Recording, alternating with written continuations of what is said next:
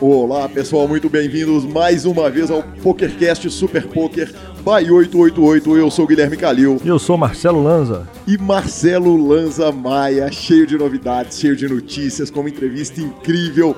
É, cheio de promoções, finalmente, finalmente chegaram as promoções, elas nem chegaram completas, chegaram duas promoções e lá vem mais uma ainda, Marcelo Lanza. É, voltamos com esse PokerCast. Que repercussão foi o programa de Fabiano Kowalski e Marcelo Lanza. Um monstro. Um monstro. Aquele menino bonito, né? Aquele menino é um menino bonito. Ele é um menino bonito. Menino de olhos mesmo. claros. Ele é um menino bonito mesmo. Aliás, quando das negociações, ele falou: fala comigo, lindão. Eu falei: é, ser chamado de lindão pelo Kowalski nos enche de orgulho, né? Não, vamos mudar o assunto, pois beleza não é o forte da casa inteira. Segue o jogo. que peito. É, eu lembro mais uma vez que para ouvir um podcast, o ideal é você baixar um aplicativo de podcast. Você baixa ali o Podcast Addict ou o WeCast no Android. Ou então você baixa no iPhone o programa Podcasts, baixa lá, nos dê 5 estrelas, ouça, nos indique para os amigos, é muito importante para nós. Você pode seguir as redes sociais do 888 pelo Twitter, arroba 888poker_br e o Facebook 888pokerbr. Vai ter ticket para interação com rede social a partir do programa que vem. E Lanza, perguntas, participações, sugestões, promoções e comentários em geral, qual é o nosso e-mail? pokercast@gruposuperpoker.com.br. Lembrando que também temos o nosso WhatsApp, que é 31 97518 9609. Se quiser falar com a gente no Twitter, é só colocar no arroba superpoker com a hashtag SuperPokerCast ou no Facebook, só procurar e colocar a hashtag SuperPokerCast. E Yogi, e falando de promoção do 888, vovô, conte para a gente como começaremos a brincadeira. Peraí, vou começar o seguinte, cara. Andam me perguntando na rua por que, que você me chama de vovô. É um apelido, é um apelido que o Lance inventou, cara. Eu não sou avô, eu não sou nem pai, né? Cara, mas tem quantos anos que, que, que eu te chamo de vovô? Já tem muitos anos que você me Ah, chama de cara, vovô. Então segue o vovô. Segue, o vovô, tudo bem. É, as promoções são o seguinte: é, primeiras duas promoções, e são três. A terceira vai ser anunciada no programa que vem. Olha lá, nós vamos dar é doação, não é sorteio, é, não é magia, é feitiçaria. Já diria Joana Prado. 20 tickets de 20 dólares é, para o XL Inferno para as primeiras 20 novas contas que depositarem um mínimo de 10 dólares no nosso promo code. Como é que é esse negócio de promo code? Não é nada. Entra lá na página do PokerCast, entra no Super Poker, entra lá no, na página do PokerCast, baixa o programa pelo link que está na página do PokerCast. Aí, baixou o programa, criou a conta, depositou um mínimo de 10 dólares, já ganha de cara um ticket pro XL Inferno 20 doletinhas. Que sonho, hein, Lanza? Promoção seguinte: compra um e leva três, né, velho? Deposita 10 e já leva mais, mais 20 doletas com aquele monte de ticket que o, que o 888 dá na hora que a pessoa cria a conta. É disso que eu tô falando, filho. É disso que eu tô falando. Três em um interessa. Aí sim. Aí a segunda promoção é a seguinte: um free roll para todas as novas contas que forem criadas pelo link do PokerCast. Então você entra lá em podcasts, cria sua conta, independente de você depositar ou não, nós vamos fazer um free rollzão para todas as contas que foram criadas pelo nosso link, valendo um ticket de 109 do XL Inferno. Lanza, não são tantas contas assim que estão sendo criadas. É uma promoçãozinha maciota, né, velho? Pelo amor de Deus, para disputar um ticket de 109, tá louco. É, é nesse momento que eu fico triste de já ter conta no 888. exatamente, exatamente. Mas aí que tá, cara. A terceira promoção, é, que vão dar tickets pra XL Inferno também, elas é, são pra galera que já tem conta no 888 e elas estão relacionadas a redes sociais. Programa que vem a gente anuncia, anuncia Marcelo Lanza. Justo, justo. Já, já então que estamos falando do nosso patrocinador Master 888, eu acho que é com muito prazer que a gente pode dar as boas-vindas a uma turminha nova, né? Exatamente. E que Lanza. turminha, hein? Que turminha, Que hein? peso, hein? Que bala do senhor aí. É com... Só minha? Tá louco, hein? É com muito orgulho e satisfação que a partir desse programa nós temos, nós podemos apresentar o patrocínio de ninguém mais, ninguém menos, nada mais, nada menos do que H2 Clube, Masterminds e BSOP, filho. Você tá brincando, hein? PokerCast tá voando, todo mundo entrou no barco com a gente. Que trio, hein? Que trio, hein? Junto com 888 agora, estamos literalmente voando, filho. Exatamente, o H2 maior clube do Brasil e os dois principais torneios do Brasil, Masterminds e BSOP, muito bem-vindos. Muito bem-vindo a esse trio de gigantes que entra aqui com o PokerCast e muito sucesso para essa parceria, é o que eu desejo e, e, que a gente possa dar muito retorno a esses grandes, essas grandes empresas de poker. Agradecemos a confiança e esperamos estar à altura do retorno, filho. Vamos que vamos. Vamos que vamos. E Lanza, e continuando aqui o seguinte, cara, é, a gente brinca do, do, do, do, karma do PokerCast, que as pessoas que são citadas, faladas, que ouvem o PokerCast regulam a conta, o Felipe Fio, citado no programa passado, na entrevista com o Kowalski, quando eu falei das tabelas do Kowalski, eu acordo um dia lá no interior, onde eu estou morando. Aliás, desculpa pela, pelo áudio que não teve o melhor do mundo lá no, no, no programa passado, o áudio que nós gravamos juntos. Mas está difícil, né? A gente grava onde tem, com a internet que tem, com o eco que tem. E... Gravaremos em todas as semanas, do lugar que estivermos, da forma que estivermos, do jeito que der, mas o programa sairá. O programa vai sair pro ar, exatamente. Mas aí eu acordo, vejo que o Felipe Fio cravou um torneio, arrumou uma baba, é, manda os parabéns para ele pelo Instagram. Ele vira e fala assim, velho, deixa eu te falar, você me citou, eu ainda estava ouvindo a entrevista do Kowalski durante o torneio. Como é que eu não cravo o troço? Aí sim, né? E teve mais, né? E teve mais. Aí, seguinte, o gaúcho B. Dias na quinta-feira, dia 19, ele levou o Brasil à decisão do 530 Omania High Roller, é, engordou seu bankroll com 3.048 dólares e, na sequência, ele arrumou um pacotão de 1.700 dólares para o BSOP de Natal, nosso novo patrocinador, Brazilian Series of Poker. Aí ele entra num torneio de 162 e fica com a medalha de prata e arruma mais 5 mil doletas. Lanzinha, só a gente que não arruma dinheiro jogando poker com esse programa, hein? Eu tô querendo fazer um desafio para essa conta. Porque, porque eu tô falando assim, velho, B Dias arrumar dinheiro é fácil. Kowalski arrumar dinheiro é fácil. Eu quero ver com a. Fio arrumar dinheiro é, é fácil. Não, e, e mais, antes do seu desafio, o Cavalito arrumou há dois ou três dias atrás, é, cravou 530 dele, 500 e digo mais, Lanzinha, antes de você falar da, das promoções, o Cavalito não tomou conhecimento de 88 adversários e cravou um torneio de 500 doletas, arrumou mais 1.500 dólares para o bankroll dele. 10.500 dólares. 10.500 dólares, perdão, exatamente. 10.500 dólares. Eu quero ver você citar o Casimiro ele cravar alguma coisa. Exato. Eu quero ver a gente citar o Leonardo Cansado ele cravar alguma coisa, nosso ex-entrevistado. Grande abraço a Bruno Casimiro. Leonardo Cansado pela falinha. Mas eu não podia perder isso, não. Como diria o BDM, com a conta do Casimiro que eu quero ver. Exatamente. Foi, foi o que o Sketch disse lá no podcast dele. Falou, porra os caras, seguinte, também os caras só citam monstro, né, velho? Aí fica fácil. Cada um trabalha com a informação e com o entrevistado que tem. Exatamente. E Marcelo Lanza Maia, num mix de notícia, de falinha, de despeito da minha parte, tomei rasteira do meu auxiliar de treinador. Quer dizer, eu fui treinador da seleção mineira no programa passado, no, no ano passado. É, fui treinador da seleção. 2017 foi uma das experiências mais legais da minha vida e eu tive o prazer de ter no meu time ninguém menos que Gabriela Belisário, campeã do BSOP, senhora sua esposa, que foi pelo ranking, é, não foi nem convocada por mim, e tive o prazer da sua companhia lá em São Paulo, que fomos, fizemos aquela dupla que, que a turma nossa chamou de Filipão e Murtosa, né? Exatamente. Treinador e auxiliar técnico. E esse ano saiu a notícia de que o, o, o sensacional Alexandre Rivero convocou a seleção carioca. Eu te ligo para saber como é que tá, como é que estão as tratativas para treinadores da seleção mineira. Você me dá a seguinte informação: Ô, oh, Calil, eu esqueci de te falar, mas eu sou treinador da seleção mineira de pôquer de Não, 2018. É porque o presidente, o presidente Issa me ligou, a gente tava conversando e falou: Cara, você quer ser o treinador? Eu falei: Bicho, você tá muito sem opção de nome.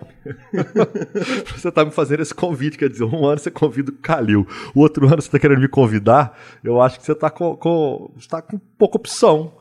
E tal. E aí a gente brincou, divertiu. Aí eu aceitei o convite. Acabou que ainda nem foi feito o anúncio oficial, mas o Leonardo Cansado não aguenta. Aí ele já ficou sabendo, já saiu contando para todo mundo. E, de fato, estendo o senhor ao convite de Murtosa desse ano. Deixa eu te falar, se eu tiver a menor condição de estar nesse BSOP carregando água e prancheta, meu amigo, você pode saber que eu lá estarei. Tá Inclusive, louco. Gabi está convocada de novo e pelo ranking de novo. De novo, que fenômeno, hein? Alguém lá em casa tem que ganhar dinheiro jogando. Que, que fenômeno. Algumas seleções não, não, não, não tem escape. Na hora do nome feminino, quer dizer, seleção do Tocantins, seleção mineira, tem o seguinte, cara, não, não, não tem escape, todo ano não tem variância. E a seleção carioca que o Ribeiro convocou tem nomes gigantes, só monstros poker carioca, um poker muito tradicional. Rodrigo Semeghini, Simone Alves, Marcelo Mesquil, Hugo Marcelo, fenômeno Igor Souto e Marcelo Medeiros, sem dúvida nenhuma, é, Lanza. Seleção do técnico Rivero é candidatíssima ao título da, da, da do, do, torneio de equipes, hein? Assim como outras seleções, o Rio, São Paulo, seleções tradicionais, o, nossa, no Sul também nós temos seleções muito fortes. É uma seleção muito forte, muito jogador experiente, muito jogador em grande fase. O Marcelo Mesquil foi vice-campeão nacional ano passado, né, do BSOP, perdendo no último torneio do último dia. Então, é, e fora que teve uma alteração esse ano, você sabe, né? A alteração é que o técnico agora é o jogador reserva, automático. Quer dizer, então do ano passado para cá, Minas Gerais ganhou muito, viu? Ganhou muito, tá louco.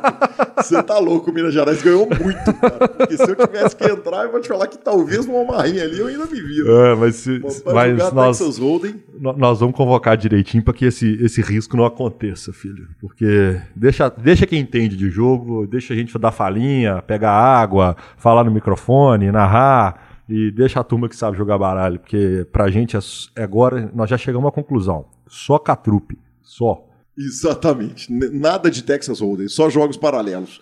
É... Lanzinha, o Stephen Tidwick, em menos de 30 dias, arrumou três premiações superiores a um milhão de dólares.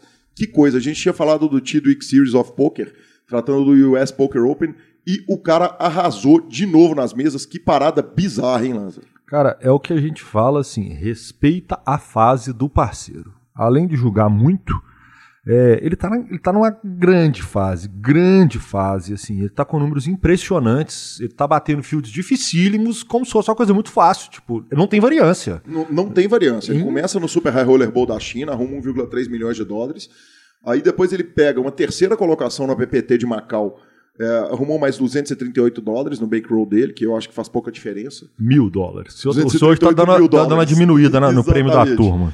Aí, é, depois lá em Barcelona, ele pega um super high roller que teve um field pequeno, mas, mas é, é, é muito bom, e fica em segundo colocado, perdendo para o Jake Schindler. Arruma mais 1 milhão 352 mil dólares, e logo, poucos dias depois, é, num field de 1.175 entradas, é, lá em Barcelona também, ele conquista o terceiro lugar e leva 1 milhão 233 mil dólares. Que fase do rapaz, hein, Lanza? E chega agora nada mais, nada menos do que 15,5 milhões de dólares na carreira dele, já sendo o 25 mais bem premiado da história. Quer dizer, que, que fase mesmo, né? Exatamente. E nós vamos ter chance de falar dessa lista de, de, de, de maiores prêmios do mundo.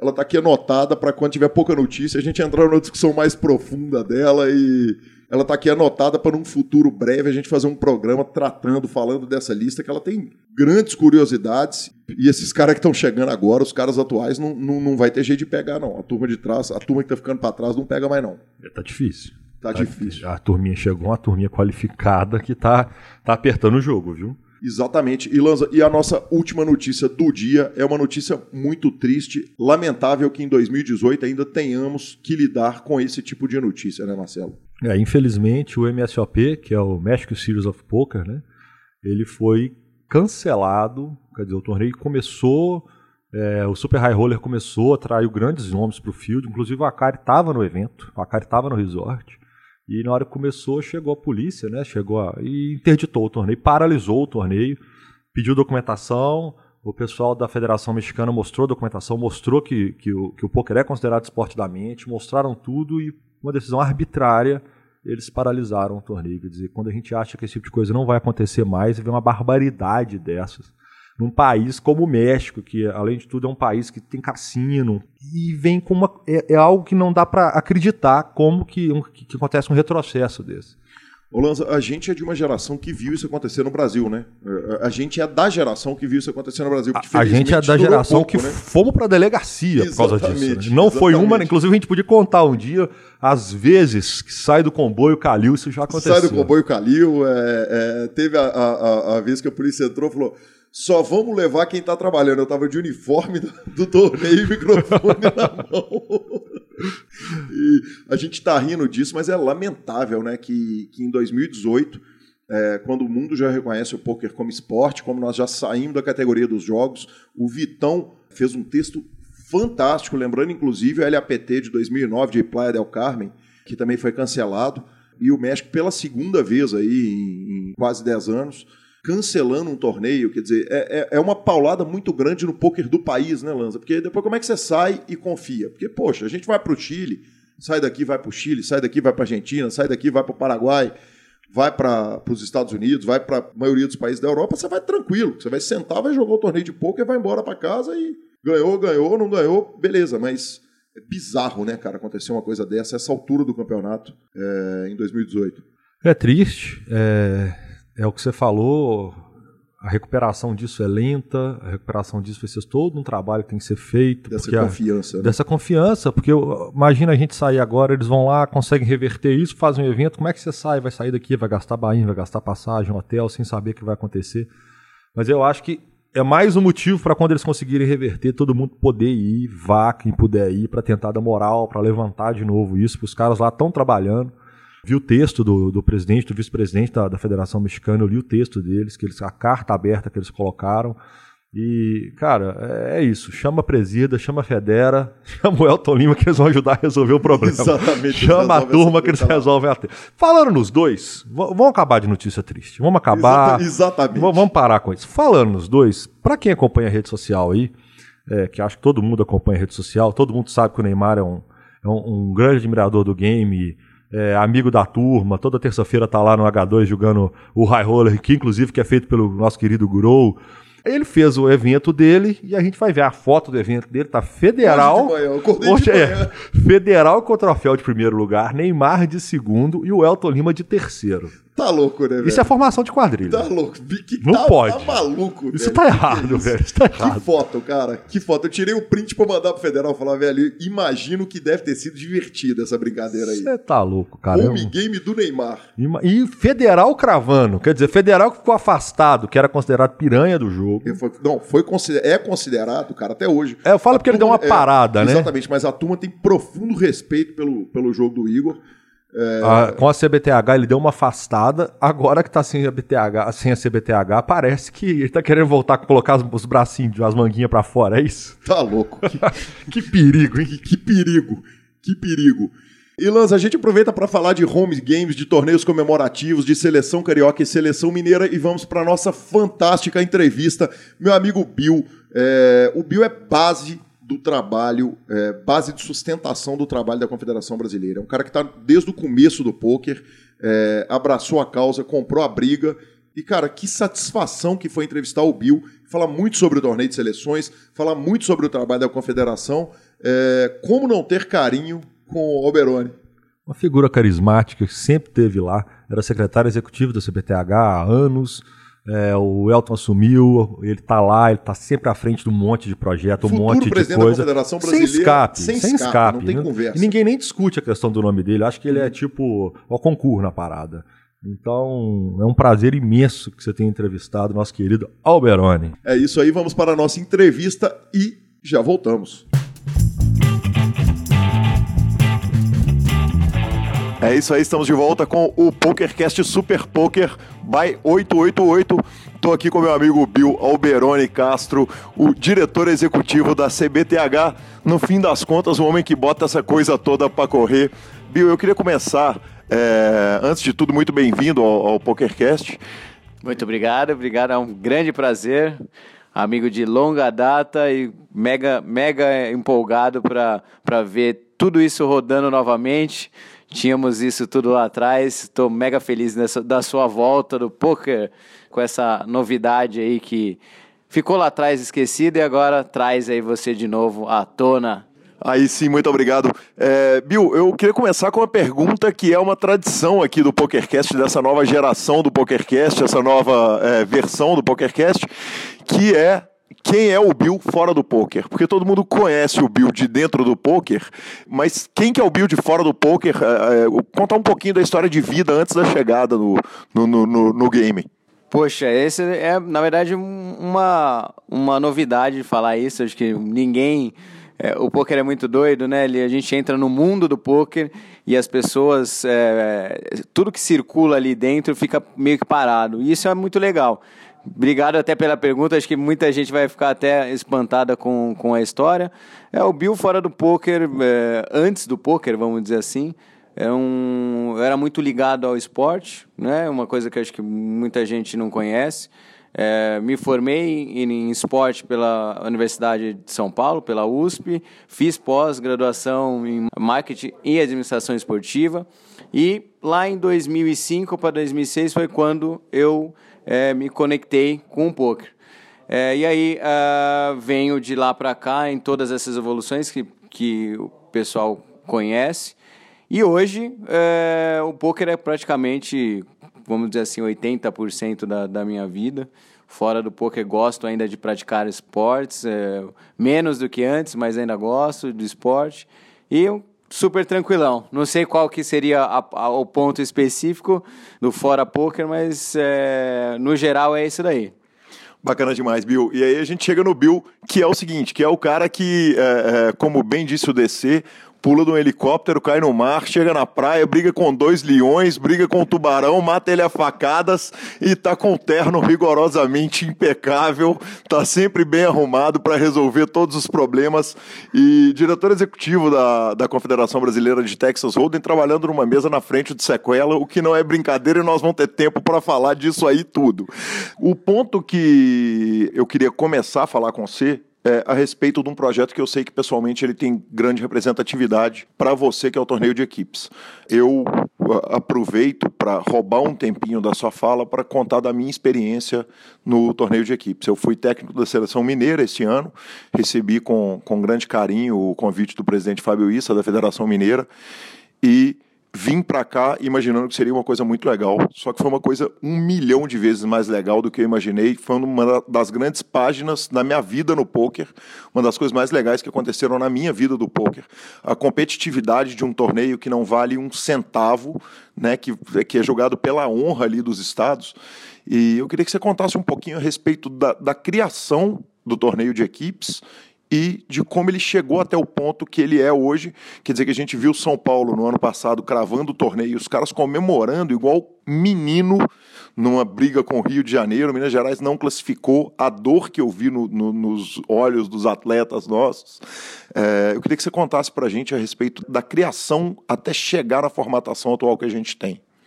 Putz, primeiro fico muito feliz, você não imagina quanto eu vi, é, o quanto você ficou empolgado que é, é, na verdade, na mosca o que todos nós lá atrás queríamos que vocês, ícones, né, ícones é, do esporte, pessoas que estão lá desde o início, tivessem né, com a, essa sensação participando desse evento.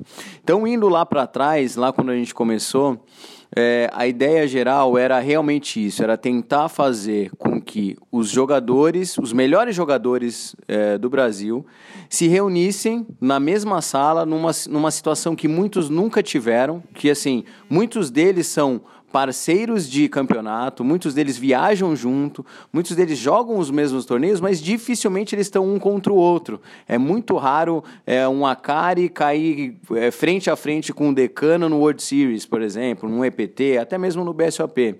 E a gente falou assim, poxa, é, eu acho que chegou a hora da, da confederação, que é uma instituição, trazer essa parte do amor ao esporte mesmo e fazer com que esses caras tenham uma, uma, uma experiência diferente de vida, né? uma, uma experiência diferente que não esteja linkada com, com a parte financeira, que não esteja linkada com o quanto ele tem ou não tem para ganhar é, financeiramente falando.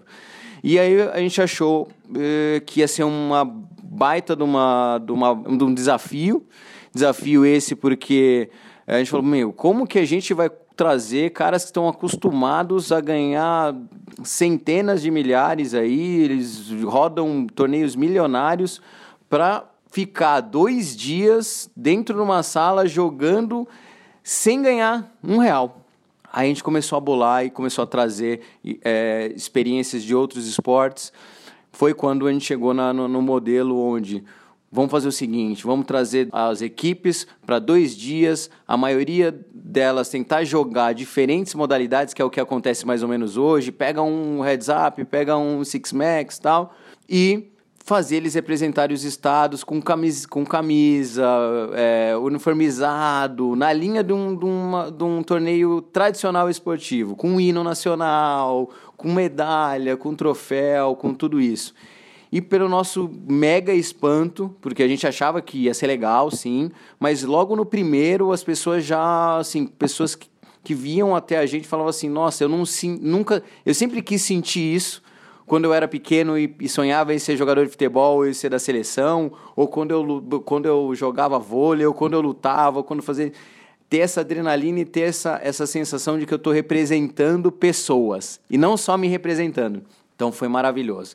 É, o feedback foi muito bom. É, a cada ano, mais seleções queriam estar no meio dessa, dessa festa, nessa grande festa, e, e a rivalidade cada vez maior, chegando no ápice do ano passado, que você teve como é, sentir essa experiência visualmente ali, ao vivo, onde, como você bem disse, o time de São Paulo, com jogadores que rodam o circuito, os maiores torneios do mundo, os mais caros, os maiores eventos, os maiores premiações, vibrando como se fosse como se eles estivessem ganhando milhões e milhões de dólares, eh, chorando, brigando e fazendo é, o que aconteceu na vitória de São Paulo do ano passado. E essa é uma grande, uma grande felicidade, não só minha pessoalmente, que está desde lá ajudei a idealizar, mas de todos os representantes, todas as pessoas que estão envolvidas da CBTH, tanto o Igor como o Elton, é, todos os presidentes de federações que vêm esse filho nosso, né, filho da CBTH, estando cada vez mais é, adorado por toda a comunidade. Bacana demais. É, e, Bill, uma coisa que é curiosa, você falou a questão do, de, de não ter dinheiro, e existem alguns jogadores que realmente eles é, não abrem mão do grind. E, e eu tenho uma percepção seguinte, que teoricamente ninguém deve nada efetivamente ao poker. Não é obrigação do jogador. É ideal que todo jogador ele tivesse o carinho com o jogo, tivesse a vontade de devolver, tivesse a vontade de se colocar na posição de ídolo, porque todo esporte vive de ídolo, mas não é obrigação de ninguém. Agora, é um negócio inacreditável é a dimensão do negócio, porque quer dizer, eu fui técnico do ano passado, cogitando a possibilidade de ser técnico nesse ano, que pode ou não acontecer, eu estou querendo saber quais são os critérios que vão ser estabelecidos para a Federação Mineira participar do, do, do, campeonato de equipes. E aí tem mais um detalhe, que é o seguinte: é, hoje, aqui, nesse BSOP, onde a gente está conversando, foi, foram definidas regras novas com relação a, aos jogadores e tal. E me contaram, eu ouvi falar, eu não estava, não sou o nosso representante da Federação Mineira, que é o Fábio Issa, junto com a turma do Rio, estavam me contando o seguinte: que teve uma discussão de regra simplesmente que durou uma hora e meia. Isso, evidentemente, é prova de carinho. Eu queria que você contasse um pouco a respeito dessa discussão específica, que foi muito legal e, e que traz conceitos importantes para o torneio de equipe. Sim, realmente, realmente. Essa, nós tivemos aqui nesse BSOP a Assembleia Geral Ordinária né, da, da, da Confederação onde anualmente a gente reúne todas as federações. E uma pauta que cada vez tem sido mais importante é a pauta do Campeonato Brasileiro de Equipes. E não diferente das outras vezes, mas um pouco mais extensa, porque, como nós mesmos dissemos an anteriormente, o campeonato de equipes está ficando cada vez mais disputado, cada vez mais adorado por todas as federações.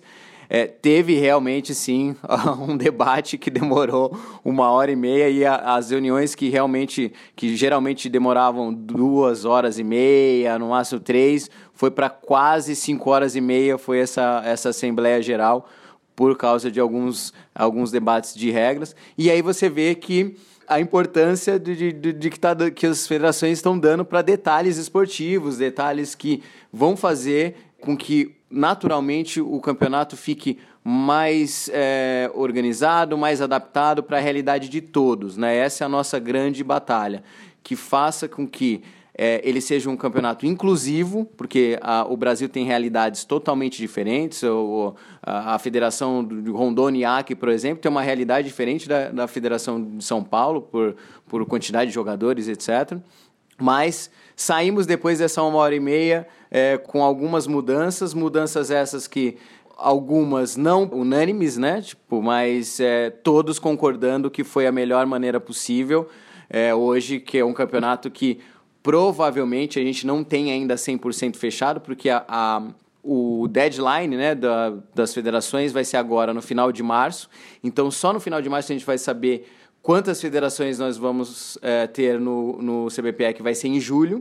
É, mas, pelo meu feeling e como foi o debate, com certeza vai ser o maior campeonato até hoje é, que é, a CBTH teve, provavelmente com 20 seleções, pelo que eu estou vendo.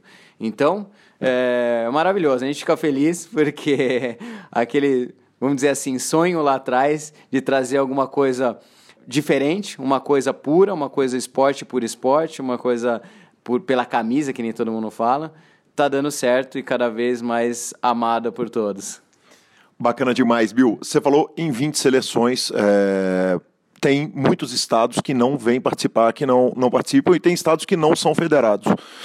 Mudando um pouco o, o, o foco e o assunto, porque, na verdade, é o seguinte: a briga é uma briga nossa, é uma briga coletiva quando tem algum problema, quando tínhamos problemas, hoje muito menos, mas eventualmente, quer dizer, um Estado que, que não tem uma federação afiliada, tem um clube e enfrenta um problema, qualquer coisa, existe algum questionamento legal. Eu, como que funciona a proteção da Confederação Brasileira hoje para quem não é afiliado. Porque para quem é afiliado a gente sabe, a defesa está lá, a jurídica está sempre, a, a, a briga é nossa. E quando não é?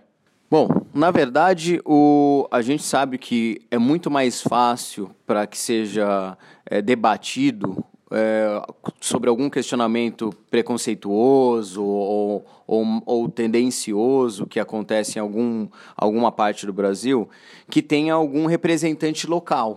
Então, por isso que as federações são muito importantes para o andamento, não só esportivo, como nessa questão que é, sei lá, legal ou, ou essa parte mais conturbada que, infelizmente, o poker ainda tem por isso que a gente fala que é muito interessante ter um, um representante local, porque o, o representante local está ali, tete a tete, como, como dizem, sabendo dos problemas, próximo dos problemas, estando próximo é muito mais fácil de ser resolvido. Mas os, lugar, os locais que não têm um representante local mais próximo, não estão nem de longe é, apartados do, dos olhares da CBTH, muito pelo contrário. É, eu acho até que é, esses pontos, em alguns, em alguns momentos, tiveram mais é, atenção, até mesmo por não ter alguém cuidando dia a dia é, da modalidade ali no local. Existem alguns lugares que ainda estão em andamento. Esse ano tiveram algumas pessoas, por, vou dar um exemplo. É, Piauí, por exemplo, é um, é um local que é, a gente está tentando há, uns, há um ano e pouco, tem dois grupos lá se alinhando tal. Provavelmente para o ano que vem é, teremos um representante lá. E a nossa briga é sempre essa: achar quem, é o, quem, quem são os grupos que estão ali já em atividade no, no, no Estado, é, alguns só estão é, na, na questão esportiva, tentar trazer eles também para essa parte institucional, mostrar para eles como é importante, não só na parte esportiva, como na parte é, é, organizacional mesmo da modalidade no esporte, o quanto eles ganham tendo um representante independente, uma instituição independente que brigue pela modalidade localmente.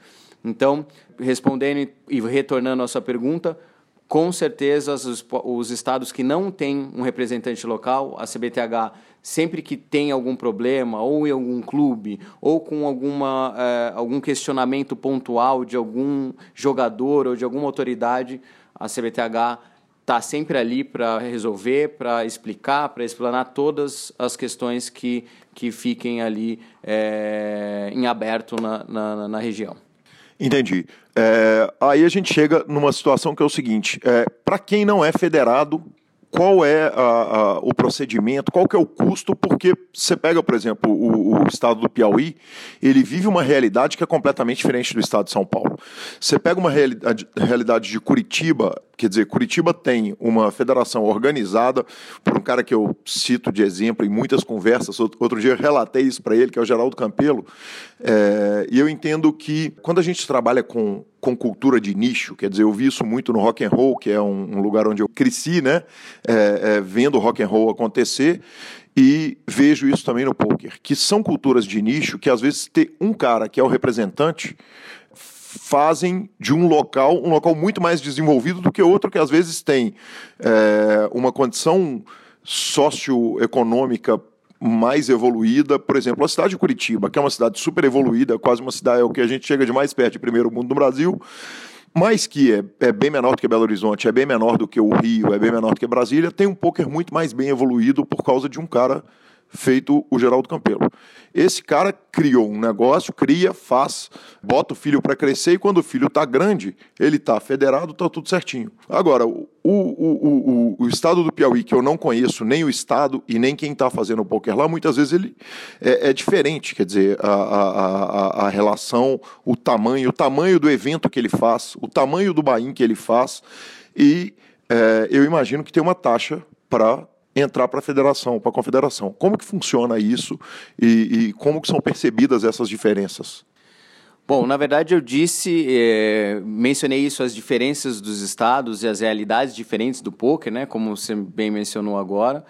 Também concordo, tocando no, na questão do Geraldo e, e, e, do paralelo que foi feito entre, por exemplo, Curitiba e, e, Minas, etc. Quando tem realmente quando tem um grupo mais unido é, que segue às vezes uma pessoa ou às vezes algumas pessoas centrais é, que estão 100% engajadas né, na, no desenvolvimento da moralidade, é, não, não linkam essa parte é, empresarial com a institucional, que é muito importante, muito falada pela CBTH, foi muito, muitas vezes batido nessa tecla pelo, pelo Igor, pelo federal na, na, gestão dele, é batido muitas vezes também na gestão, na gestão do Elton agora, que é essa questão de saber diferenciar o que é uma instituição, o que é a federação e o que é o seu negócio. E o Geraldo é um que consegue fazer isso e as pessoas que, que conseguem fazer isso de uma maneira melhor é, têm resultados positivos e a gente tem é, observado isso nos últimos anos.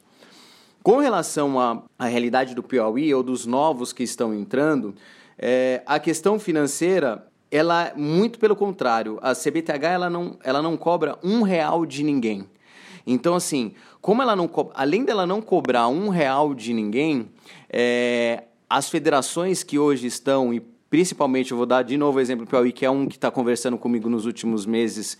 É, um outro também foi Mato Grosso, agora, que acabou de, de, de, entrar como uma, uma, uma federação provisória nessa, nessa assembleia deste BSOP que a gente teve agora de janeiro a gente não só não cobra nada, como também a gente dá todo o respaldo possível. Então, assim, a gente tem toda a documentação praticamente pronta, a gente tem uma cartilha desenvolvida pelos nossos, pelos advogados da CBTH para deixar toda a parte documental de estatuto, de ata, é, dos processos. Olha, aqui você tem que ir no cartório, aqui você tem que fazer assim. É, eles sentam é, é não só comigo, como com o Elton, na época com o Igor, para saber quais são as maneiras que eles, que eles conseguem é, administrar a, a, a federação. Eu me, eu me recordo há uns quatro, umas quatro assembleias atrás, é, a gente fez, o Igor explanou por mais de uma hora as maneiras diferentes de, por exemplo, você conseguir deixar a federação saudável para que consiga trazer é, o seu time para o campeonato de equipes, para que você não consiga pagar o contador, pagar as coisas burocráticas que uma federação precisa ter. Então, é, isso é um ponto muito importante. Nenhuma federação tem que pagar mensalidade, anuidade, taxa para entrar e para virar uma, uma federação da, da, CBTH, nada, muito pelo contrário. O que a CBTH mais precisa, o que ela mais quer, o que ela mais preza, vamos dizer assim, o que ela mais preza é ter realmente um grupo de pessoas unidas com um bem comum e que esse bem comum esteja muito claro para ela que é um bem institucional que não tem nada a ver com relação a empresarial e que ela vai brigar pela modalidade, vai brigar pelo desenvolvimento é, da, do poker e da modalidade no estado dela. Esse é o principal é, recado que a gente deixa para todos que entram na, na, na confederação e que é, nesses últimos anos, cada dia que passa, todas as federações estão mais centradas e mais ligadas a esse ideal. Bacana demais. Bill, é, a gente é de um tempo que que é até engraçado pensar o que, que era. Quer dizer, chegamos ao absurdo do, do, do, do um BSOP estar tá armado com jogadores lá e chegar a uma liminar e, e, e isso, e, e, isso aí não tem graça nenhuma, mas é até engraçado pensar o tanto de problema que a gente tinha. Quer dizer, clube fechado por polícia, eu com a minha conta horrorosa, todo dia que a polícia entrava num clube em Belo Horizonte, eu estava dentro do clube, eu fui em todas. Nunca aconteceu de entrar e eu não estar tá dentro e eu não ir embora junto. E, e hoje a gente, para hoje a gente chega no ponto que a gente trabalha com os, os torneios, quer dizer, o, o, próprio 888, nosso patrocinador, fez um torneio agora no Shopping Cidade Jardim, no final de 2017, que foi de fechar a rua, beleza do evento, os tamanhos, os portes dos eventos todos, a grandeza que é o BSOP, a grandeza que são os eventos que estão feitos no, é, é, no Brasil inteiro. Você viveu isso tudo, porque, porque você é a mão efetivamente que está lá batendo a enxada por trás disso tudo e que muitas vezes aparece menos do que, é, é, do que a turma toda. E, putz, você que está lá desarmando a bomba, você que é o cara que está na linha de frente, é, é, muito mais fácil hoje a vida comparada com a, a vida em 2018. Ela é muito mais fácil do que a vida em 2008. É, tô aqui dando risada, porque na verdade agora a gente dá risada, né? E, e, e, você falando que não tava sempre em alguma coisa, sua conta era sempre a, a que batia ali. É, é, engraçado. Hoje a gente dá risada e, e sem dúvida é pauta de conversas e várias conversas e vários bate-papos entre nós que estávamos lá em 2008, 2007, 2005, 2006 porque é, realmente lá não era fácil mesmo. Era, tivemos muito. Pre, o preconceito era muito grande. A, a, vamos dizer, eu não gosto de usar essa palavra, mas acho que é o mais fácil. De, a ignorância era muito grande com relação à a, a, a, nossa modalidade, ao poker. E é, tivemos muitos torneios, muitos clubes, muito questionamento legal. E hoje ver, como você disse, torneios em shoppings principais de várias cidades, é, como você mencionou aqui, no Cidade Jardim, um shopping, um dos principais shoppings de São Paulo. É, a gente aqui onde a gente está agora, no, no, World Trade Center, no Sheraton, um dos, dos principais centros de convenções do Brasil, eu posso dizer, tendo a Bandeirantes, a Band Sport aqui nos, nos filmando para virar programa, é, então, assim, é surreal, realmente. Teve muito problema, foi muito suado. Realmente a CBTH teve é, os bastidores, e é isso que a gente sempre debatia. O Igor puxando ali a nossa, a nossa, nossa turma.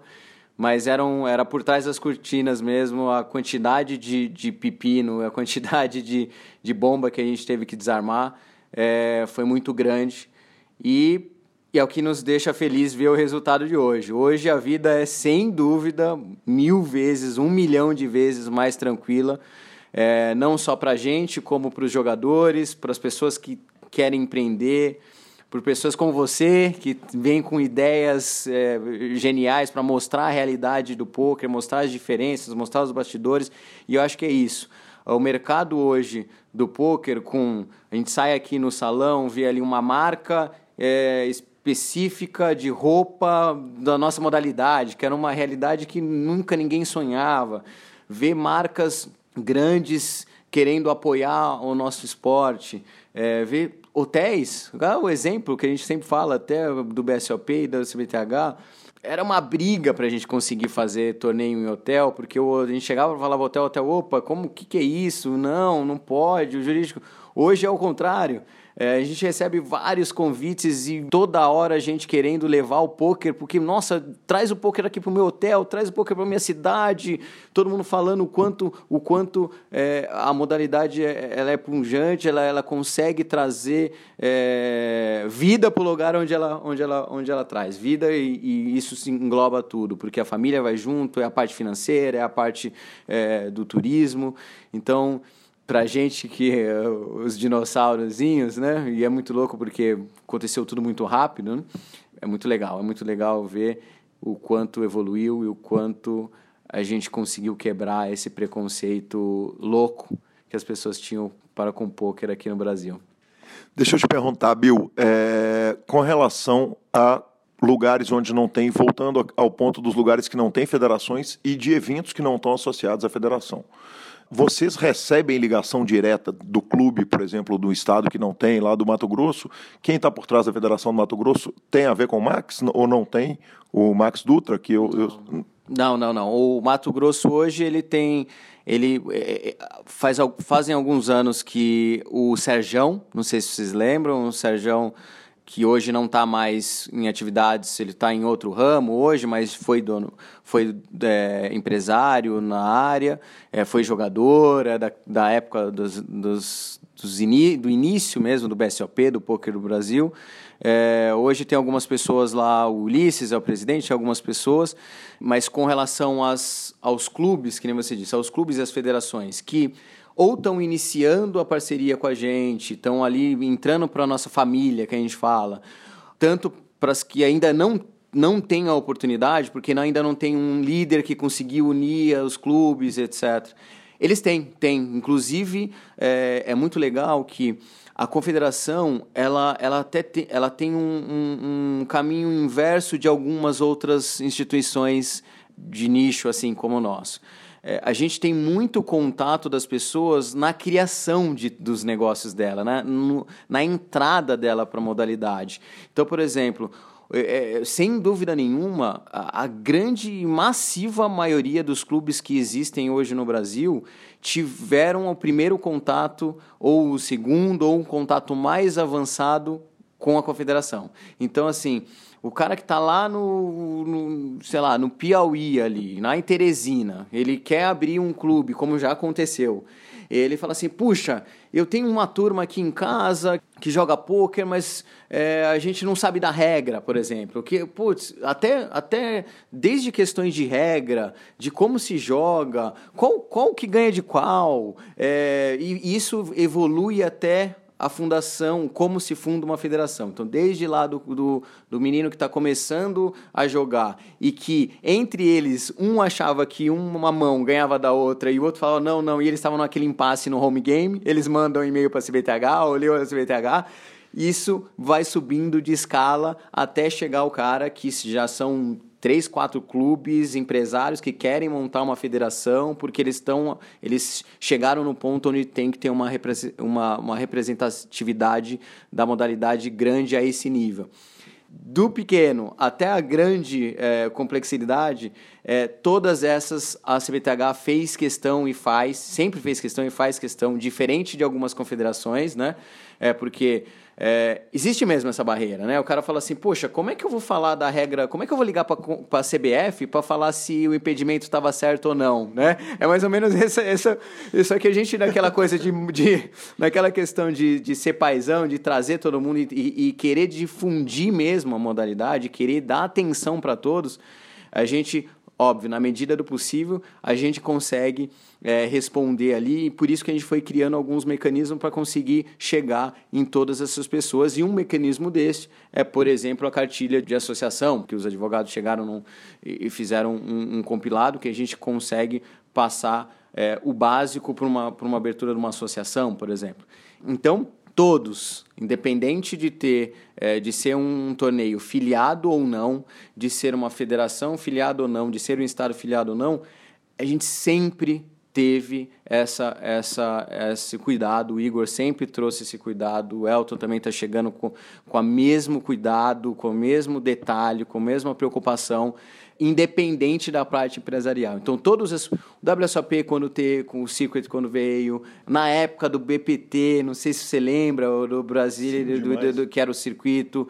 Todos, todos, desde de, de torneios regionais quanto torneios nacionais tudo que a gente pode dar de ajuda, não só operacional como é, legal, o que tiver no nosso alcance a gente vai fazer e a gente tem feito aí nesses, nesses últimos anos. Bill, é, uma coisa que você ressaltou e deixou muito claro é que vocês têm uma separação muito grande entre o que é negócios seus, é, o que é é, é, é, o que são eventos seus e o que é do coletivo, que são as, a federação.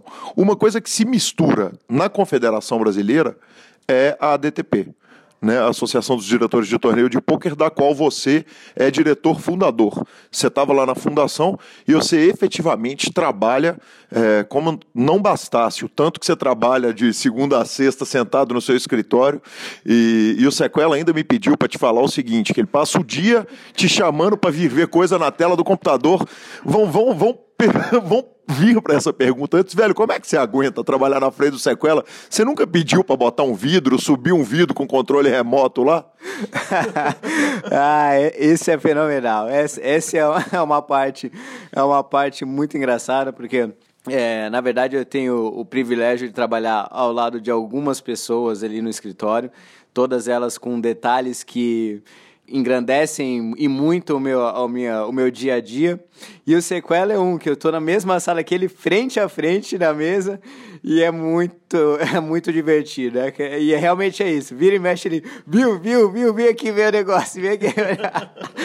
Aí é sempre, geralmente, coisas engraçadas, são, faz, quebra, quebra aquele, aquela tensão, às vezes, do dia, mas o sequela é muito gente fina e no, todos nós sabemos o quanto o quanto ele é uma boa pessoa, um bom profissional e, e, é mais um daqueles que eu disse que engrandecem ali o meu dia a dia no escritório. Bacana demais. Aí a gente vinha falando a questão da ADTP, Associação dos Diretores de Torneio de Pôquer, que é filiada à TDA, e você estava me contando o seguinte, que não só você é diretor fundador, como você vai ano sim, ano não, quando tem na WSOP a, a, a, mudança de regras, as mudanças de regras, as definições, enfim, os acontecimentos todos eles são acompanhados pela DTP, que essa sim ela tem que estar tá completamente misturada com a, com, a CBT, com a Confederação Brasileira de Texas Hold'em. É, eu queria que você contasse um pouco para a gente como é que é, quanto do bio que a DTP ocupa, e como é que funciona isso, como é que funciona a, a, a relação, a evolução das regras no dia a dia para que o jogador, que é o ouvinte do PokerCast, consiga saber como que a, a confederação faz para chegar nas regras que são aplicadas. Maravilha. A DTP ela, ela, ela foi um, ela é um projeto né, que inicialmente é baseado realmente na, na, na questão da TDA. A gente falou assim, poxa, não só mundialmente, como nacionalmente, a gente tem que tentar é, trazer uma, uma jogabilidade, uma regras mais unificadas, né? Porque a gente via que como lá atrás o poker, o poker é muito novo no Brasil, então assim as, as partes, as regionalidades faziam com que as regras fossem muito diferentes, detalhes que num torneio grande ficaria difícil de um diretor ou de um floor conseguir tocar porque a divergência era muito grande a divergência era muito grande, não só nacionalmente, mas ainda maior internacionalmente. Então a gente falou assim, poxa, os nossos jogadores nacionais, aqui os brasileiros, eles têm que sair daqui do Brasil, ir para jogar no WSOP e não, e não chegar lá e, e ser eliminado, ou perder uma mão, ou, ou, ou causar algo muito é, com, com um dano tão grande para ele no torneio que faça ele, por exemplo, não ter chances de ser campeão, simplesmente porque ele não sabe o que está acontecendo no mundo de regra, ele não sabe como, o que está acontecendo. E aí a gente, é, guiado ali na época é, pelo DC, Juju, tava também o, o, o Hobby, a gente é, falou, poxa, vamos criar uma associação da mesma maneira que é, a TDA é, foi criada para aconselhar e trazer o que é mais novo de regra, o que é mais lógico de regra para o mundo daqui para o Brasil, para que o Brasil ficasse unificado com relação a isso. É, te confesso que nos, primeiras, nos primeiros encontros nossos, os encontros foram muito debatidos, assim, foram coisas porque era, era muita coisa nova, era muita coisa é, dispersa e desde o primeiro é, os resultados foram muito legais, foram muito é, importantes para o desenvolvimento do, do poker. E, por incrível que pareça, aí o DC até. É, o DC, sem dúvida nenhuma, é, é, a cabeça maior nisso. Eu, eu faço questão até de, de, de, de, frisar isso, porque não só é como sempre foi a cabeça relacionada a essa parte de, de, de regras, de puxar mesmo a, as polêmicas, na, não só na TDA, como aqui na DTP, e de guiar mesmo essa, essa questão. E, no nosso, e, e, e para o nosso espanto, até em alguns anos, nós daqui já estávamos fazendo coisas que a gente achava interessante e que nós propusemos lá na TDA para que tivessem algumas coisas, coisas que eles alguns achavam até legal, mas não tinham tido experiência, é, até porque é, muitas pessoas aqui no Brasil não sabem, mas por exemplo, o ano passado, vou dar um exemplo pontual e recente. O ano passado a gente foi, eu e o DC estávamos lá na, na, na, reunião, que é, que é ano sim, ano não, como você disse, bianual. Ela acontece em Las Vegas, correto? Ela acontece durante a WSOP ou logo antes da WSOP? Qual que é a data dela? Isso, é, ela acontece ano sim, ano não em Las Vegas. É, ali no meio, é, a, a, a, data é sempre no meio do WSOP, às vezes junho, finalzinho de junho, comecinho de julho é, e reúne cada vez mais dirigentes. Né? O ano passado foram quase, acho que, se eu não me engano, acho que falaram duzentos e poucos dirigentes é, de nações diferentes, uma sala gigante, cheia. E o que, e o que muitas das pessoas, é, nós aqui, não, não, não tem muito essa, esse, papo, esse, esse tato né, de não saber, porque não, às vezes não chega, às vezes não é a, a particularidade que está buscando, mas por exemplo, o, em alguns momentos da TDA tem algumas regras que estão mais ligadas a torneios massivos, de torneios maiores, é, que, que tem várias mesas. E um exemplo muito, muito engraçado que a gente conta, que eu e DC contamos para as pessoas, é que teve uma, uma das regras X é, e que as pessoas falaram, poxa, vamos fazer o seguinte, vamos ver, levanta a mão quem tem mais de cinco meses no seu, no seu poker room ou no seu torneio. Pá! sei lá, 200 pessoas levantaram. Ah, levanta agora quem tem mais de 10 mesas no seu Poker 1. Quem tem, foi aumentando. Quem tem mais de 20, quem tem mais de 50. Só sei que assim, quando chegou quem tem mais de 100, quem já tinha meia dúzia, quem tem mais de 130, praticamente só levantou a gente e o World Series. Uhum. Então, assim, o Brasil, a gente está num, num, num tamanho de de pôquer, um tamanho de torneios de pôquer e de excelência de, de, de, regras, excelência de organização, realmente diferente do mundo, não só aqui do Brasil. E isso nos orgulha. Né?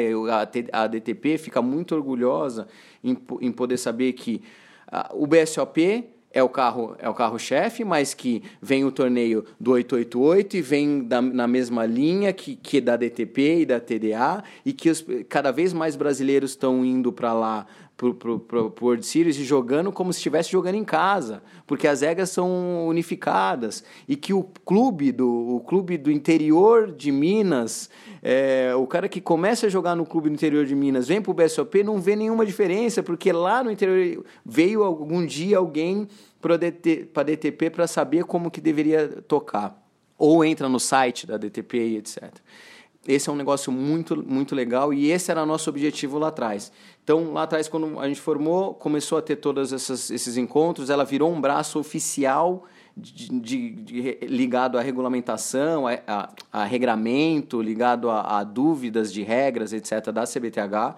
E a gente, antigamente era anual aqui, para você ver o quanto que a gente tinha de. A gente falou assim: não, vamos fazer os primeiros anualmente aqui, mesmo que lá seja é, ano sim, ano não Hum, aqui a gente precisa de mais frequência nesses primeiros anos, então no, nos primeiros anos da DTP a gente fez todo ano a gente tinha um encontro, aí a partir é, de, de 2000, se eu não me engano, 2015, a gente passou a fazer ano sim, ano não igual lá, e hoje os debates e, e o suor de todos é bem menor do que no passado. Por quê? Já está tudo muito, muito organizado, quase todo mundo seguindo na mesma linha.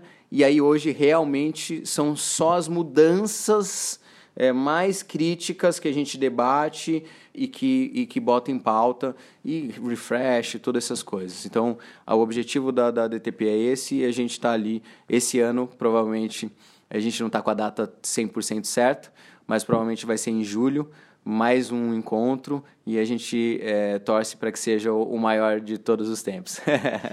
Legal demais, Bill. Uma coisa que é importante falar é o seguinte: além da excelência no que diz respeito a regras de torneio, que realmente o Brasil hoje chegou num ponto que é, é que que está equilibrado em qualquer lugar que a gente vai, quer dizer, aonde a gente vai, está muito equilibrado, está muito parecido as regras, tem muito poucas coisas, mas a excelência dos dealers, né? Eu joguei aqui o torneio de 8 Game Mixed, que efetivamente foi o único torneio que eu joguei.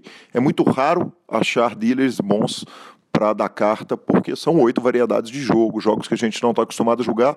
E o que a gente vê aqui é o seguinte: é, é, é, é eu não acreditei no ano passado, no, meio do ano, quando joguei pela primeira vez, é, e joguei muito tempo, fiquei TM no primeiro torneio, agora fiz mesa final nesse segundo torneio, que me traz uma grande satisfação pelo carinho que eu tenho com os jogos, como que a gente vê muito pouco erro de dealer, é muito impecável, a qualidade do, do, dos dealers está bizarra também.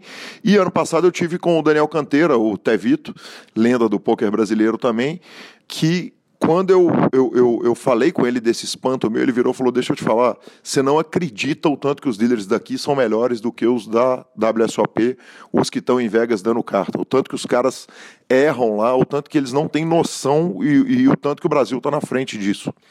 Bom, primeiro, parabéns, eu vi, você chegou ali, mesa final, o monstro no, do It Game, como sempre. É, mas pegando esse, pegando esse gancho, realmente o feedback que a gente tem, porque a gente falar da nossa percepção é, até fica meio chato, né?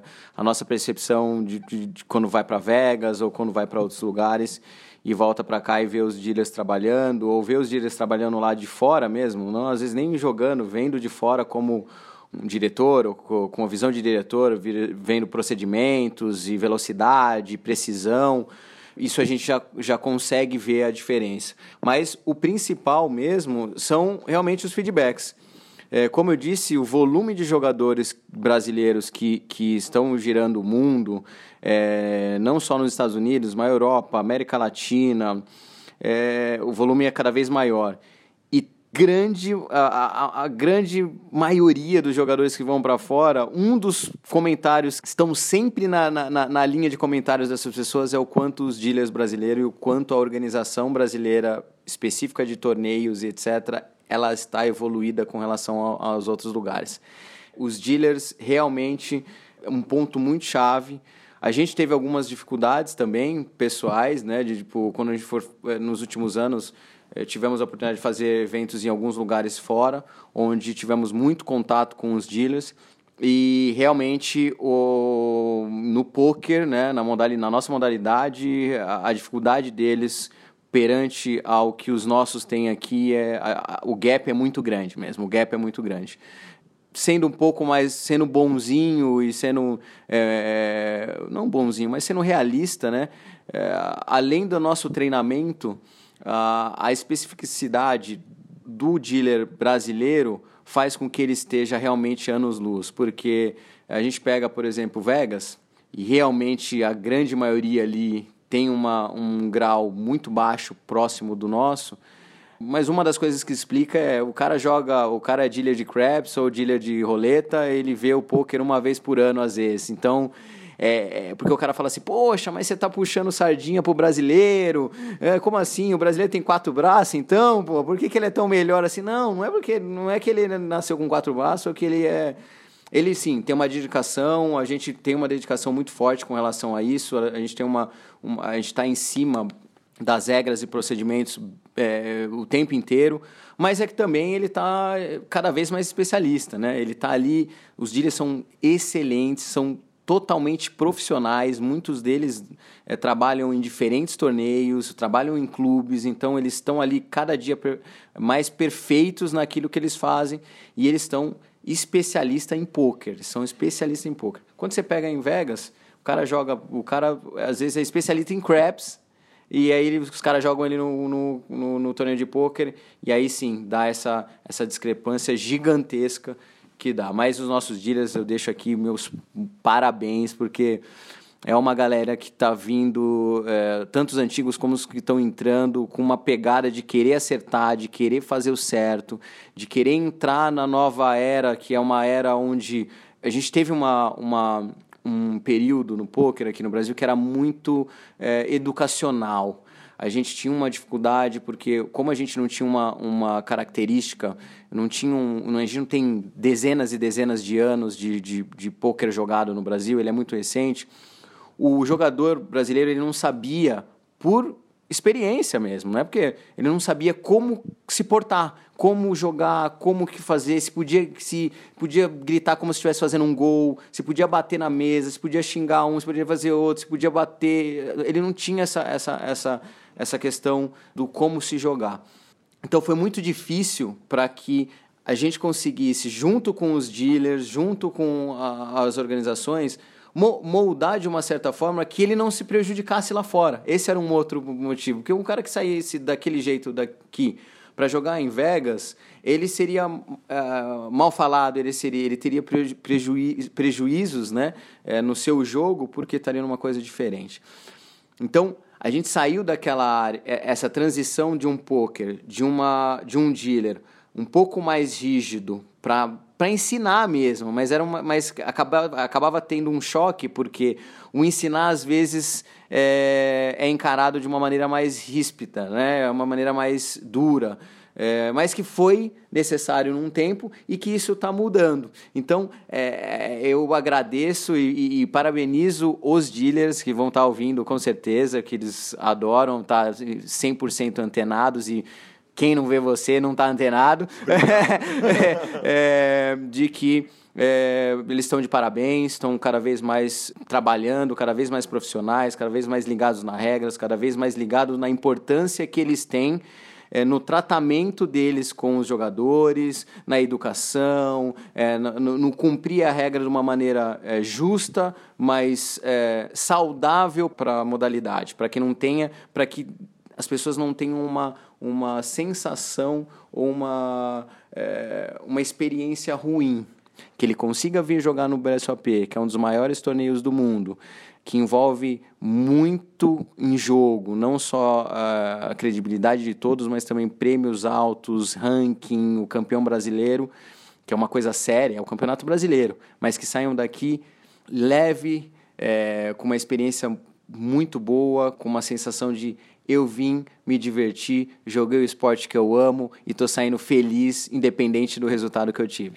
Bacana demais. Bill, eu vou te fazer uma última pergunta da nossa entrevista. O tempo está apertado e eu tô com aquela sensação de Jô Soares de quando a gente vai terminar a entrevista e todo mundo fala: Ah, que putz, a gente tinha assunto para tratar a vida aqui. Mas uma grande mudança que a gente teve foi uma mudança na nossa, na própria confederação, né? na presidência da confederação, a saída do federal, que, que nos representou com, com perfeição esses anos todos, e a entrada de um cara pelo qual a comunidade toda do poker tem o maior carinho por ele, é, um, um cara de uma simpatia incrível, de uma competência incrível também numa disputa que você estava nela, quer dizer, o Rob poderia ser o Rob, poderia ser você, poderia ser o Elton, Geraldo era um, um nome importante também, e o Elton acaba entrando e, e abraçando essa causa que é uma causa ingrata, né? Abraçar a confederação, eu, eu, eu, falo que são heróis, os presidentes de federações e, da, e sempre da confederação, porque é um trabalho que, que, que o bom raramente é reconhecido e, e, na dúvida a pessoa primeiro dá a porrada para depois perguntar se a culpa é dela. O que esperar da gestão do Elton aí nessa, é, nesses próximos anos de CVTH?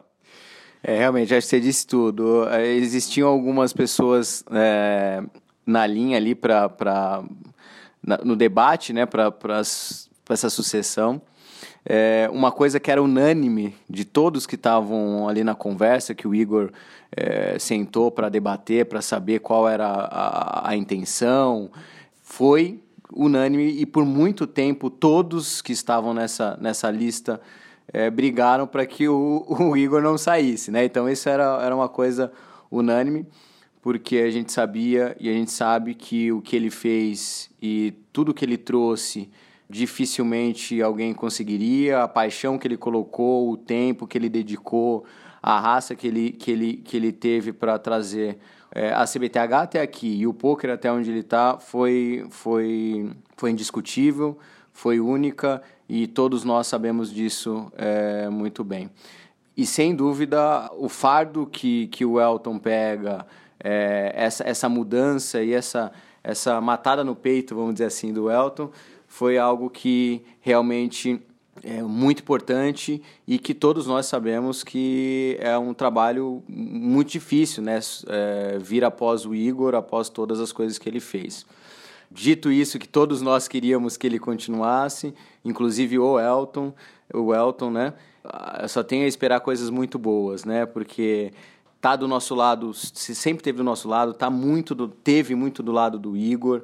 É, pensa muito semelhante, tem a índole, a, a história, as histórias de, de, de relacionadas a, a, questões de vida, criação, objetivo, tudo muito linkado com o Igor, tudo muito ordenado e casado com o que um presidente de confederação precisa ter tudo extremamente casado com que o agente, da, é, com todos nós da CBTH precisamos que tenha para um líder, uma pessoa que vai estar guiando aí, que vai guiar, é, já, já guiou agora 2017, vai guiar para mais esses três anos, é, sem dúvida nenhuma, tem ali dentro do Elton e todas as pessoas, não só as que estavam nessa lista, quanto todos os presidentes de federações, os diretores da, da, da confederação, todos eles tiveram unânime, o voto foi unânime para ele, porque é, cada um da lista tinha alguma coisa que faria com que eles não, que não estivesse 100% é, na CBTH, que impedia alguma coisa. Eu tinha o meu, o Akari tinha o dele, o Geraldo tinha o dele, o Júlio tinha o dele, e o Elton, ele também até tinha o dele ali, mas ele falou assim, olha, vamos fazer o seguinte, eu, eu eu, eu vou para cima. O Igor falou, não, ele, mesmo tendo, ó, tendo que estar tá presente no, no, H2 também, que ele é ali, presidente do H2, ele falou assim, não, vamos para cima. Ele pegou essa, pegou essa, essa batalha, abraçou, ó, abraçou essa, essa briga e estamos aí. 2017 foi ótimo, tá em, a transição ela é, ela é gradativa em qualquer coisa, em qualquer sucessão, tanto empresarial quanto institucional está é, tá cada vez mais rodando e cada vez mais tendo a cara que vai ter a cara dele, né? A gente sabe que uh, o Igor teve a gestão na, com, com a pegada dele, num momento diferente, num momento que algumas coisas eram importantes e eu acho que casou, casa muito bem. O Elton está vindo num, num, momento diferente, num momento é, esportivo, num momento um pouco mais leve com relação ao que a gente tinha e eu acho que até os, as, a toada, né, vamos dizer, a tocada dos dois casou, porque acho que o Igor tem essa tocada que precisava na época, uma tocada é, um pouco mais mais séria, que nem você falou, um pouco mais, mais dura, dura. É, e vem o Elton com uma, com uma tocada mais leve, uma tocada com responsabilidade, com respeito, com objetivos, mas com uma toada um pouco mais leve, que se traduz e que escreve ali, que deixa bem claro já nessa primeira é, grande campanha que a CBTH está encampando aí, que é o Jogue Poker Faça Amigos, é, que vocês vão ouvir bastante aí nos próximos meses. O vídeo acabou fresquinho. A gente está falando agora aqui no dia 29 de janeiro, aqui na, na segunda-feira. Ele acabou de sair fazem, sei lá, três horas. Então, assim, é, esse vídeo vai ser é, o ícone desse lançamento dessa, dessa nova campanha, que é realmente isso. É, é um momento diferente, continuamos sendo um esporte da mente, continuamos tendo toda essa parte técnica, toda essa parte de, de, de, de estudo, continuamos tudo isso, o poker continua tudo isso. Mas essa nova campanha é aquela coisa. Jogue poker, faça amigos. Venha pro poker se divertir, venha pro poker independente da sua, do seu objetivo, você vai ter prazer, você vai, você vai conseguir se divertir, você vai fazer amigos, você vai sair de uma tarde, de uma noite, de um dia prazeroso. E é isso, é isso que a gente quer. É isso que a gente quer. A CBTH quer que todo mundo continue é, jogando, é, se divertindo e praticando o esporte que todos nós amamos, com tranquilidade, com prazer e, e sendo feliz. Bill, e os amigos é o que a gente faz de melhor e eu te considero um cara amigo do coração, um cara que faz tão tão, tão bem conviver com você e, e o bem que você faz para as pessoas com quem você convive e o bem que você faz para os profissionais que estão em volta de você trabalhando. Muito obrigado pelo carinho de me atender aqui no meio do BSOP, no meio do caos. É, e, e, e falar com esse gosto todo, com esse amor todo pelo poker. Muito obrigado. Poxa, eu que agradeço.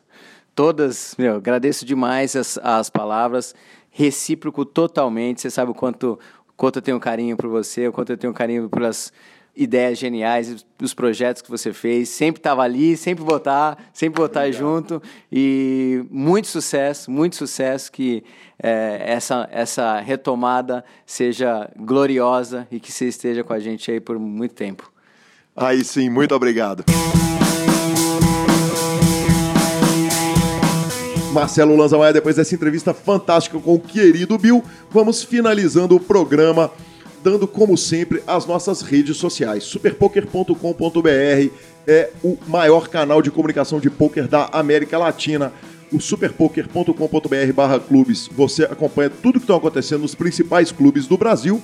No superpoker.com.br barra vídeos tem todos os vídeos, mas tem o nosso canal fantástico no YouTube onde está uma das formas de você acompanhar o PokerCast. Revistaflop.com.br se acompanha a revista de poker com mais de uma década contando as grandes histórias do poker. E mibilisca.com, cobertura mão a mão de torneios pelo Brasil. Acompanhe o site do mito Eduardo Sequela. E Lanza, tivemos áudio no programa. Chegou o áudio no WhatsApp agora, no silêncio, gravado na, com, com, com toda a elegância de Bruno Machala mandou um áudio pra gente. Vamos direto ouvir o áudio do jogador Bruno Machala. É a respeito da, da questão do daquele do Big Ante, né? Que só um jogador coloca os antes por, por rodada. É, eu disse que concordo que isso ganha tempo, é, é, realmente, mas que tem um porém aí, um, um, que é, não é mimimi nem nada, é só uma constatação mesmo, que pode haver um desequilíbrio na questão dos antes, quando algum jogador cai da mesa. Por exemplo, vamos supor uma mesa, o antes 50, uma mesa com nove jogadores. O jogador que está no, no big ou no botão, né, que tem que colocar os antes, ele vai colocar 450 450 fichas. Vamos supor que nessa mão caiam dois jogadores dessa mesa. É, nesse caso, o próximo, a próxima mão, jogando com sete jogadores, o, o outro jogador vai colocar 350 fichas.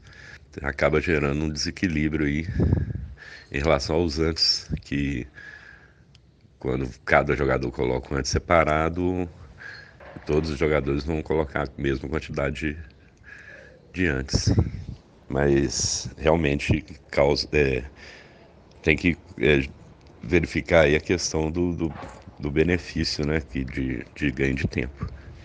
Abraço para vocês, bom programa.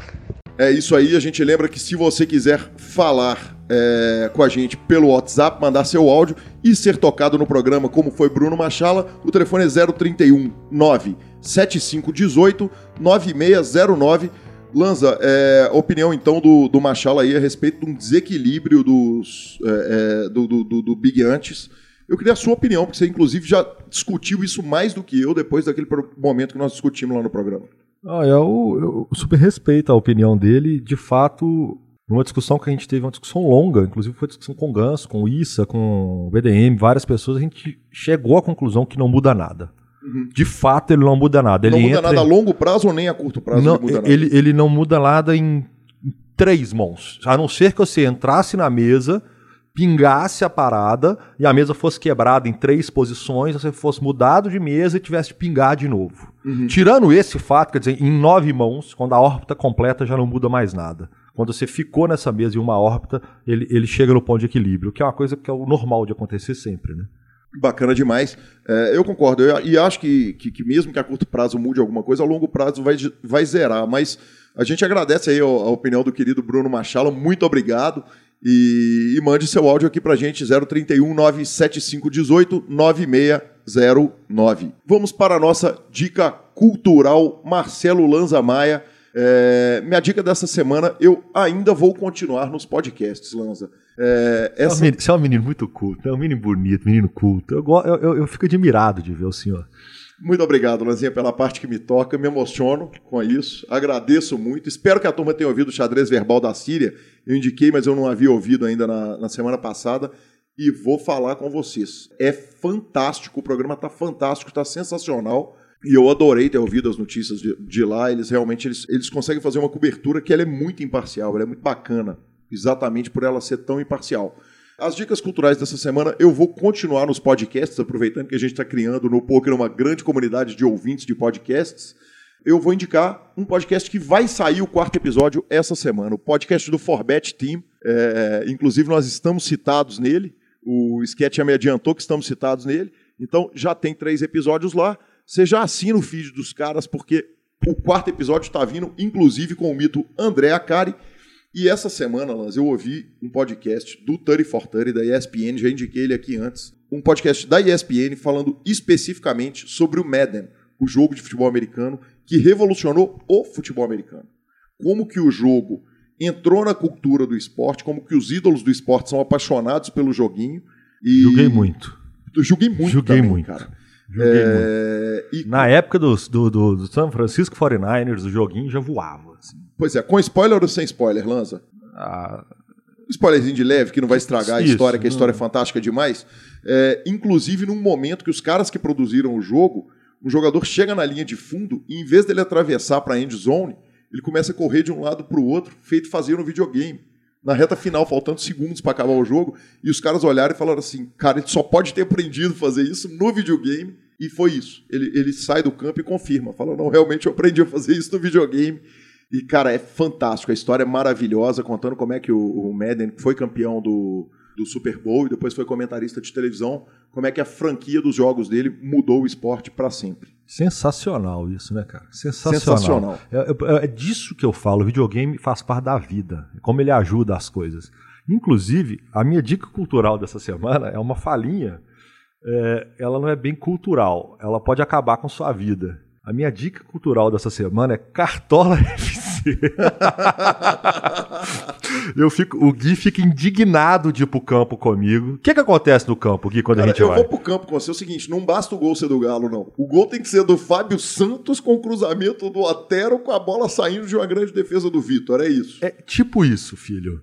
Então é o seguinte: eu brinco muito com isso, porque a nossa comunidade adora um jogo. Eu adoro um joguinho, qualquer é, joguinho. Adoro se, Especialmente joguinho. se botar um dinheiro. A Liga 308, do que o Marcelo, Marcelo faz do Cartola, tá todo mundo lá, Federal, o Acari, tá a turma toda. É uma farra aquilo, a gente diverte horrores. Então, pra quem não joga um joguinho, filho, vai lá. Pra quem gosta de futebol, vai lá, escreve no Cartola. É um fantasy game mais famoso do Brasil.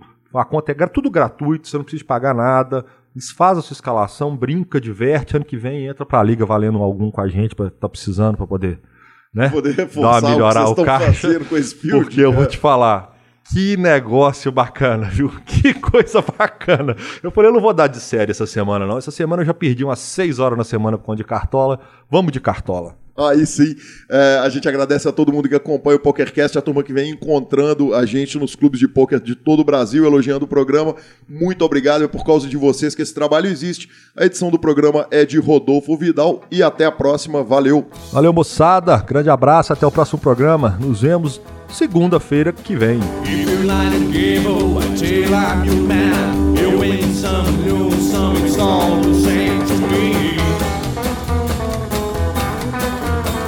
There's